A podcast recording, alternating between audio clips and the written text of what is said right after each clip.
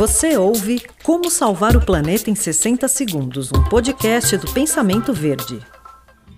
Ter plantas em casa é uma ótima maneira de purificar o ambiente. E algumas espécies são mais indicadas por não exigir tantos cuidados no dia a dia. O lírio da paz, por exemplo, além de ser uma flor muito bonita, tem grande capacidade de filtrar o ar, absorvendo diversos poluentes e até mesmo a fumaça de cigarro.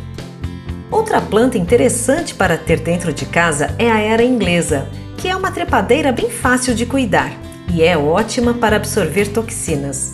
Além disso, ela também ajuda a umidificar os ambientes. Um estudo realizado pela NASA mostrou que a era inglesa é capaz de remover benzeno, formaldeído e outros poluentes que possam estar no ar. Como salvar o planeta em 60 segundos foi um oferecimento da Fragmac.